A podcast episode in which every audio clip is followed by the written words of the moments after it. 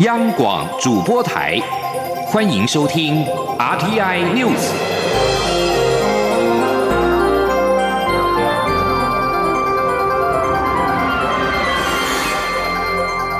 听众朋友您好，欢迎收听这节央广主播台提供给您的 RTI News，我是张顺祥。北韩的官媒今天报道，北韩领导人金正恩四号督导了国防部门对东部外海进行攻击演习。北韩中央通讯社表示，这项演习的目的是测试国防部门的大口径长程多管火箭发射器和战术导向武器。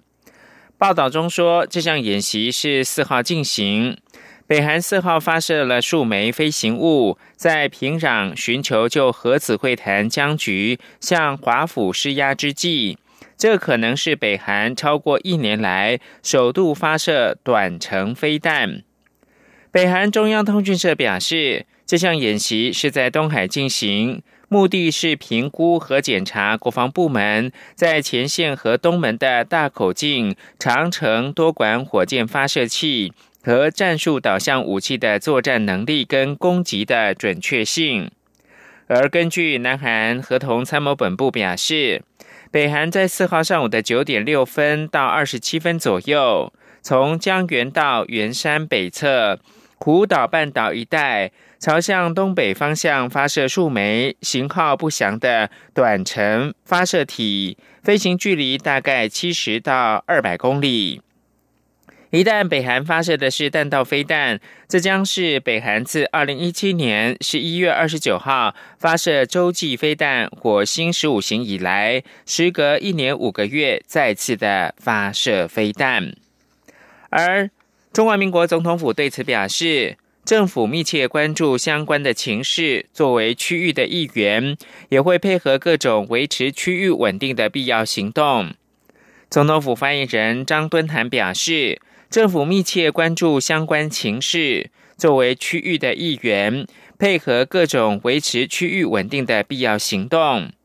外交部发言人李宪章也说，中华民国政府已经注意到这样的事情，将密切关注后续发展。身为区域重要成员，台湾愿意配合各种有助于区域和平跟稳定的相关作为。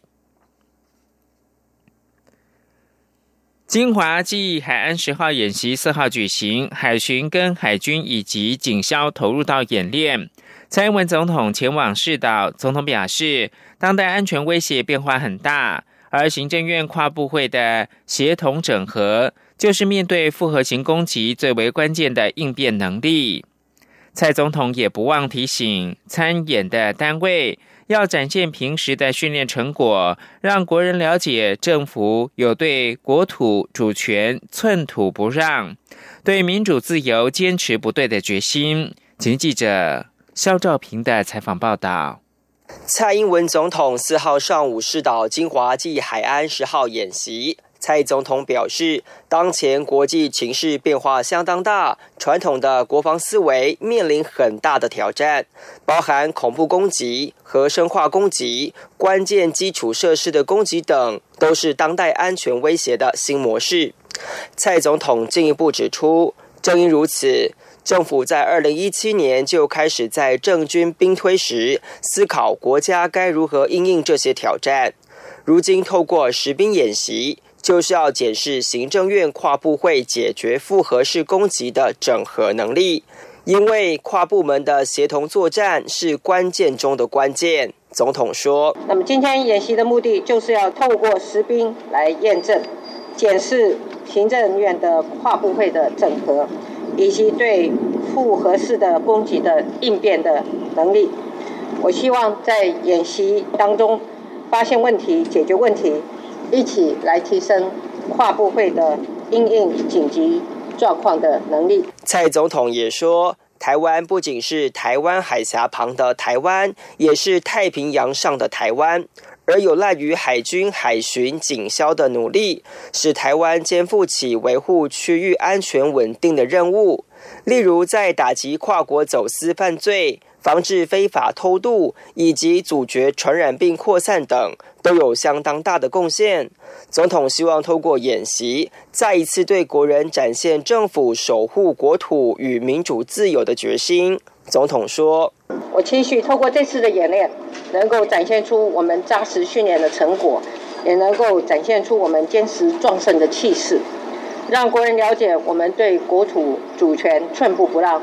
对民主自由坚持不退的决心。蔡总统也期许各单位务必要以实事求是的精神与态度，并结合科技，强化台湾边境安全，守护蓝色国土，为海疆的永续发展开创新局。这场演习区分为海陆两大面向，陆地动态操演部分展示了相关单位在联合气毒、攻坚打击的应变战力；海域部分则是演练防恐及防劫持、海难救助操演以及海空分列式等科目。中央广播电台记者肖兆平采访报道。关注软性的议题，母亲节即将到来，卫生福利部四号在。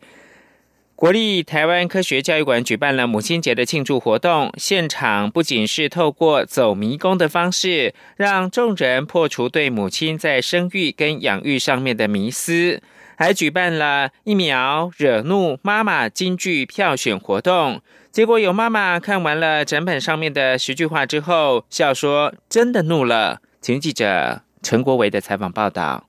卫生福利部社会及家庭署举办母亲节活动，现场的看板列出十句能在一秒钟就惹怒妈妈的话，像是“你真好命，只要顾小孩不用上班，去找妈妈，爸爸上班好累，你是怎么当人家妈妈的，怎么顾小孩的？你一整天都在干嘛？带小孩能有多累？以及要不要再生一个？”参观民众可以从中选出最气人的一句话，结果有妈妈是边看边笑，因为每看一句都觉得很生气。去找妈妈。爸爸上班好累，我就会说去找爸爸。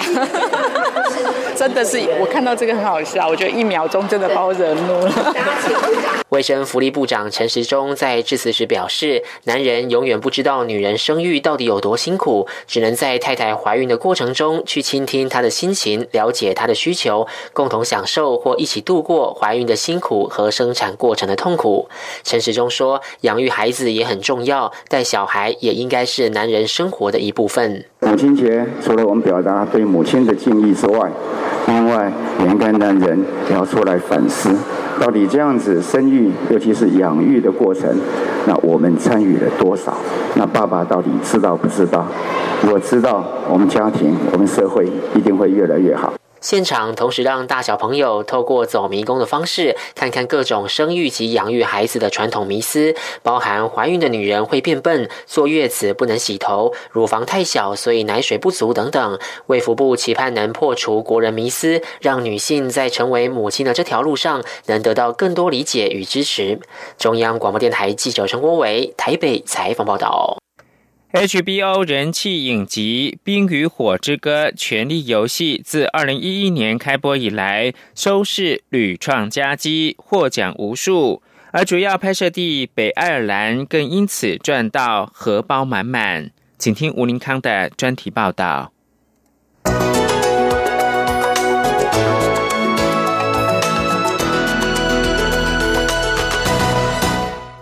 有很多方法可以形容《权力游戏》的影响力有多么无远佛界，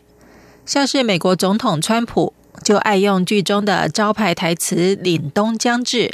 把它改造成形容墨西哥和伊朗政策的“边墙将至”与“制裁将至”，而饰演龙后的米利亚·克拉克则获选《时代》杂志二零一九年的全球百大人物。然而，权力游戏夯到不行的最有力证据，还是他对北爱尔兰经济的贡献。权力游戏有四分之三的场景在北爱拍摄。根据官方估计，这部演员阵容浩大、已经进入第八季的影集，光是拍摄过程中的食衣住行消费，就带来高达二点五亿英镑，相当于三点二亿美元的收入。而这还不包括后续发酵的观光效应。北爱尔兰旅游局表示，这部奇幻戏剧每年吸引十二万人朝圣，带来超过三千四百万英镑的观光收入，彻底改变了北爱的旅游风貌。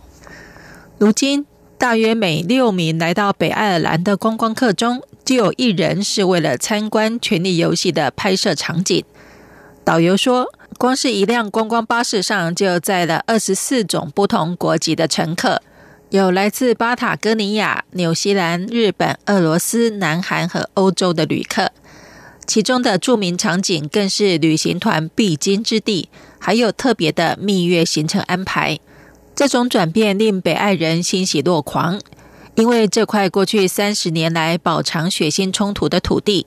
光光一度因为爱尔兰问题而乏人问津，曾造成三千五百人丧生的黑暗历史。让北爱旅游业愈振乏力，但现在别说是一般民众能发光光彩了，就连《权力游戏》中的奔流城拍摄地，开价六十五万美元的哥斯佛尔的城堡都已经售出。这座十九世纪拥有十五间卧室的古堡，将让买家坐享《权力游戏》的堡主梦。有人认为，《权力游戏》之于北爱尔兰观光，就如同过去《魔界》和纽西兰一样，《魔界》的中土世界借由纽西兰雄伟壮阔的自然风光完美呈现，吸引全球粉丝追寻哈比人的奇幻旅程。纽西兰观光局也顺势打出百分之百的《魔界》世界来行销观光。根据纽西兰官方二零一四年的估计。有百分之十三的国际旅客是被魔界所吸引，其中更有百分之一是专门冲着这部电影而来，这让纽西兰狠削了一顿，成为电影行销观光最成功的案例。事实上，地方观光因戏剧受益的例子不少，像是带动韩流的南韩戏剧《冬季恋歌》，就因为在南怡岛拍摄，让这个自然景观保护区大受欢迎。而剧中出现过的春川明洞、龙平滑雪场等场景，也迅速成为观光热点。当然，也不乏远道而来、留下蜜月倩影的海外游客。不过，正如同纽西兰在消化了魔界带来的观光热潮后，开始为旅客人数太多造成的相关困扰而大感吃不消。在观光客凡事走过必留下痕迹之后。有人已经开始希望观光客不要再来了。戏剧的魅力大多存在于荧幕之上。当走入真实世界，不论是魔界还是权力游戏，在奇幻的剧情仍要接受现实的考验。以上专题由吴宁康编撰播报，谢谢收听。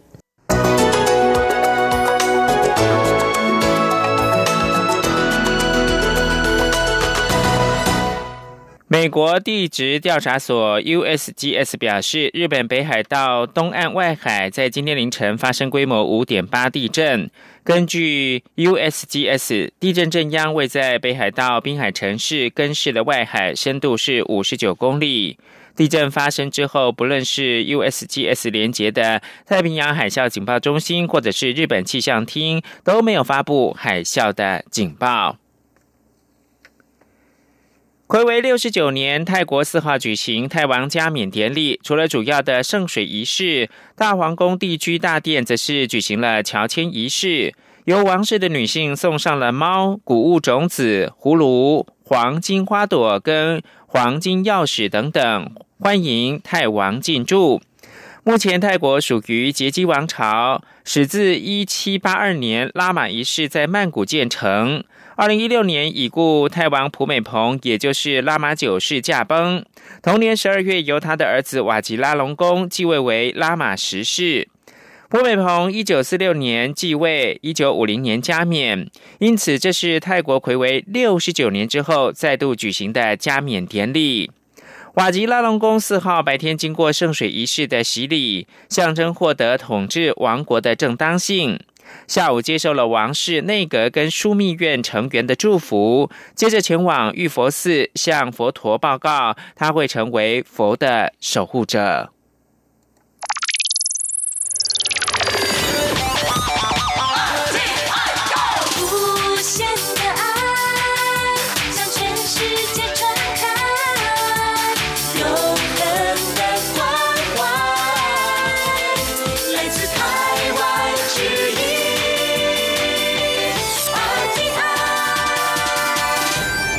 在是台湾时间清晨的六点四十五分，我是张顺祥，继续提供新闻。驻日代表谢长廷四号投书日本最大的报纸《读卖新闻》，表示台湾人民应该与世界各国人民一样，享有平等参加国际防疫体系的权利，呼吁国际社会了解台湾参与的必要性。谢长廷指出，台湾位在印度太平洋地区的中心。台日之间去年往来达到六百七十九万人次，极为频繁，因此需要高度的防疫合作的体制。谢长廷表示，台湾期盼秉持务实跟专业，参加二十号在瑞士日内瓦举行的世界卫生大会以及相关的专业会议。而中华民国驻印尼代表陈忠四号呼吁印尼侨界共同支持台湾，积极参与世界卫生组织。他说：“前两年台湾缺席世界卫生大会，不仅是台湾人民的损失，也危害了传染病防治的国际合作。”回到台湾的选举新闻，国民党党主席吴敦义四号表示，不论主动或者是被动的参与，只要是参加党内初选者，一定要缴交工作费，并且要登记。他也说，没有任何人可以不登记、不缴钱就算数，强调相关程序有基本的规矩。而被动参与的高雄市长韩国瑜则表示尊重。国民党内总统初选人选四号各有活动，新北市前市长朱立伦就与党主席吴敦义会面。他表示，会中曾永权秘书长有提到，正在研拟初选阶段举办政见会。而王金平则是出席后援会的活动，并强调自己已经准备好国政方案，将陆续的提出。至于呼声颇高的高雄市长韩国瑜，则是出席地方母亲节活动。对于近期民调领先，韩国瑜仅说现在一心一意就是冲高雄市政。请记者肖兆平的采访报道。国民党党主席吴敦义四号与宣布投入党内总统初选的新北市前市长朱立伦会面。这场约四十分钟的吴朱会并没有公开。会后，朱立伦表示，他跟吴敦义会谈的重点就是重申过去提过的四个必须，强调国民党一定要推出最强候选人，争取胜选，并尽快组成蓝军大智库，向社会提出政策论述。至于党内初选制度是否要有政见辩论，或是被动参与初选是否要缴交作业费等问题，朱立伦表示，吴朱会仅谈宏观大方向，并没有针对细节问题交换意见。不过，会中有谈到辩论会与政见会的初步构想。他说：“呃，这秘书长有提到说，至少一定会办。”呃，证监会会不会变成辩论会？这个目前还在研拟当中。那我相信，呃，很多媒体也有兴趣这样主办。呃，我相信大部分的候选人都会希望透过这样子的一个辩论的方式啊，来把自己的政见、自己的想法很明确的告诉所有的选民跟所有的支持者。而立法院前院长王金平四号则是出席后援总会的践行活动，他公开对支持者喊话，自信自己能稳定两岸，带领台湾走出经济困境。他进一步表示，如果当选总统，一定会邀请朝野各界共商国事，设法改变两岸现前的冷对抗。因此，王金平说，他已经准备好了十八个大方向、四十多项主张的国政方案，其中也包含一例一休等议题，将会在下周陆续对外提出。目前民调声势看好的高雄市长韩国瑜，四号上午则是出席地方母亲节活动。被问到近来民调领先的相关看法，韩国瑜仅表达感谢，也说现在一心一意就是冲高雄市政。他说：“我现在一心一意就是冲高雄的市政，高雄市民渴望整个能够高雄市能够。”完完全全的翻转起来。我会跟着我的市府团队，在议会的监督之下，我们来全力的冲。由于韩国瑜日前在议会多以高雄发大财的原则性答案答复高雄市议员对自金区议题的质询，引发社会讨论。韩国瑜四号提出解释，强调是透过境内关外的方式来松绑法令，认为对高雄经济会很有帮助，也说近期就会完成缩铁。而另一位宣布参加国民党内初选的红海集团董事长郭台铭，正在美国访问。并进入白宫与美国总统川普会晤。媒体好奇是否有向韩国瑜拼场较劲意味？对此，韩国瑜表示，郭台铭借此提高台湾国际能见度，对国家很有贡献，不能以酸葡萄心理看待。中央广播电台记者施兆平采访报道。民进党总统的初选仍然是陷入焦灼。对于初选民调的方式，寻求连任的蔡英文总统四号表示，不论是市话或手机都可以讨论。蔡英文总统说：“我们社会现实的状况是，用手机人确实很多，在一千八百万合格的选民当中，有五百万人只有手机，他们的意见不应该被忽视。”此外，今年是五四运动一百周年，投入民进党总统初选的行政院前院长赖清德表示，他认为台湾要成为民主灯塔，照亮中国大陆。请记者肖兆平的报道。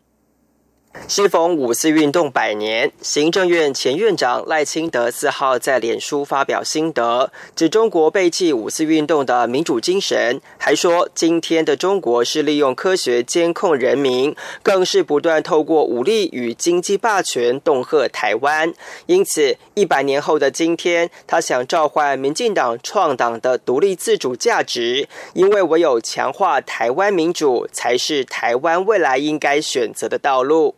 赖清德出席一场公开活动时受访表示，五四时期的重要人物，包含胡适、傅斯年等人，因缘巧合来到台湾，正好给当时的专制政府带来对比，让台湾社会有机会一步一步走向民主。而如今，中国国家主席习近平则是要求年轻人要跟着党走，显然是违背当年五四运动的精神。他说：“啊，要求年轻人要跟着党走啊，啊，这个完全是跟当年五四运动的精神不合。那反而是台湾在面对啊新的未来的时候，我们更我们更加要珍惜民主得来不易，那也要让台湾成为民主的灯塔，照亮中国大陆。”赖清德进一步表示，台湾成为民主灯塔，要让更多年轻人看到民主希望，也能让未来的中国人民可以享受民主制度与自由人权的生活。中央广播电台记者肖照平采访报道。今年一月七号，中国大陆出现了创下最高纪录的国家赔偿的案例。吉林男子刘忠林蒙冤二十八年，坐牢二十五年九千二百一十七天，获得人民币四百六十万元的国赔。刘忠林的律师屈正宏接受中央广播电台专访的时候表示。再多的金钱也换不回蒙冤的青春。中国这一刻，除了需要检讨冤狱赔偿金制度合理化之外，更重要的是防范继续制造冤假错案。记者张婉如的专题报道。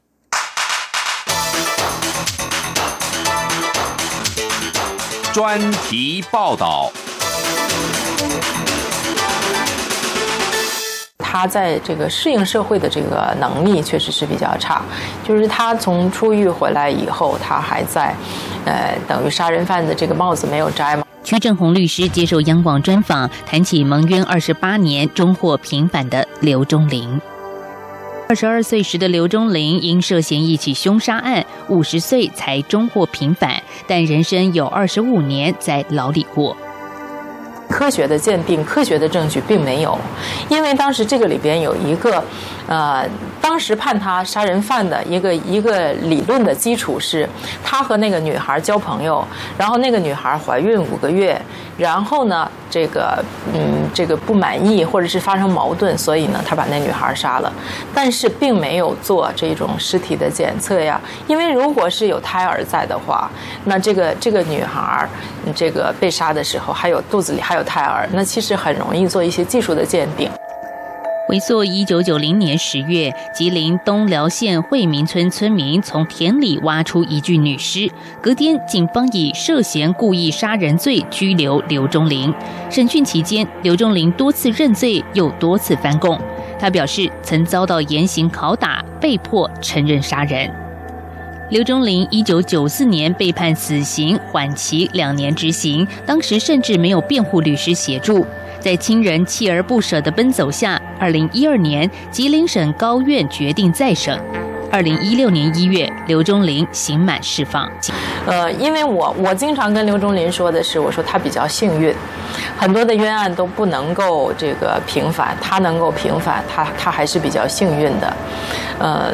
我觉得这个能够能够平反，当然第一是是有刚才说的这些他自己的努力、家属的努力、律师的努力和媒体的关注，也还有一个赶上了一个相对好一点的这种集中的平反冤案的这样的一个时机，因为你很难想象在十年前这种案子能够平反，其实是真的做不到。就是说，有某种程度上呢，在十八大以后，确实是有一些冤案得到了平反。我觉得这个也是一个这种时机，就咱们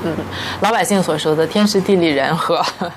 最终，吉林省高院认定原判决证据不足，改判刘忠林无罪，并获四百六十万人民币国家赔偿。虽然赔偿金额创下新高，获得广大关注，但曲律师认为仍有不足。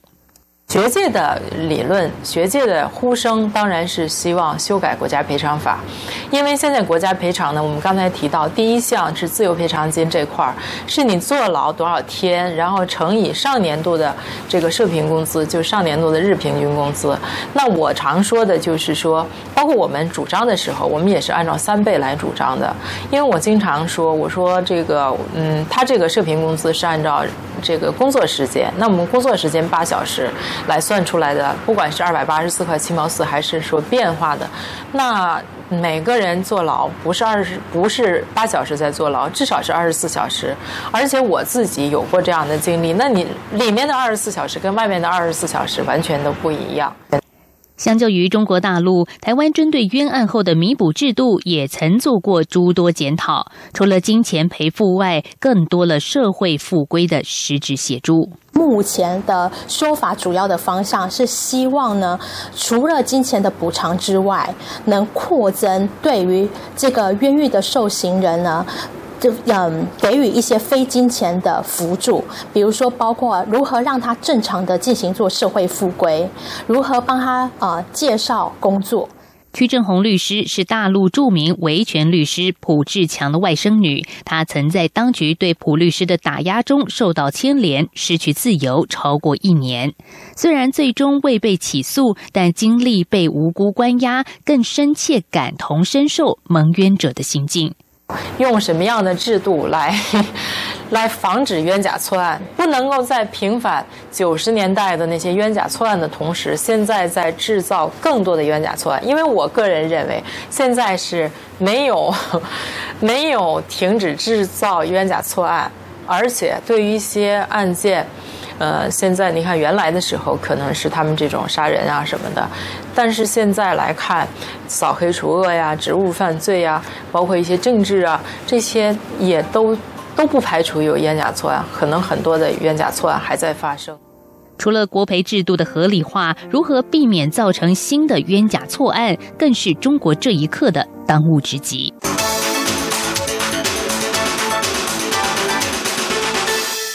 美国助理国防部长薛瑞福三号表示，中国不断对台湾施加政经跟军事的压力，意图要左右台湾政局。美国将会忠实履行《台湾关系法》，以作为协助台湾抗拒压力的最佳机制。薛瑞福三号在美国国防部发布二零一九年中国军力报告的记者会上面表啊表示，中国针对台湾的总体战力依然包括了说服跟胁迫两面。整体而言，这会破坏台湾乃至整个区域的稳定。他说，去年多米尼加、布吉纳法索跟萨尔瓦多相继的屈服在中国压力下，与台湾断交，然后跟中国建交。中国企图以抢夺邦交国，在外交上孤立台湾。中国同时以减少到台湾旅游人数跟投资来施加经济压力，并且透过介入选举来破坏台湾的民主。以上新闻由张顺祥编辑播报。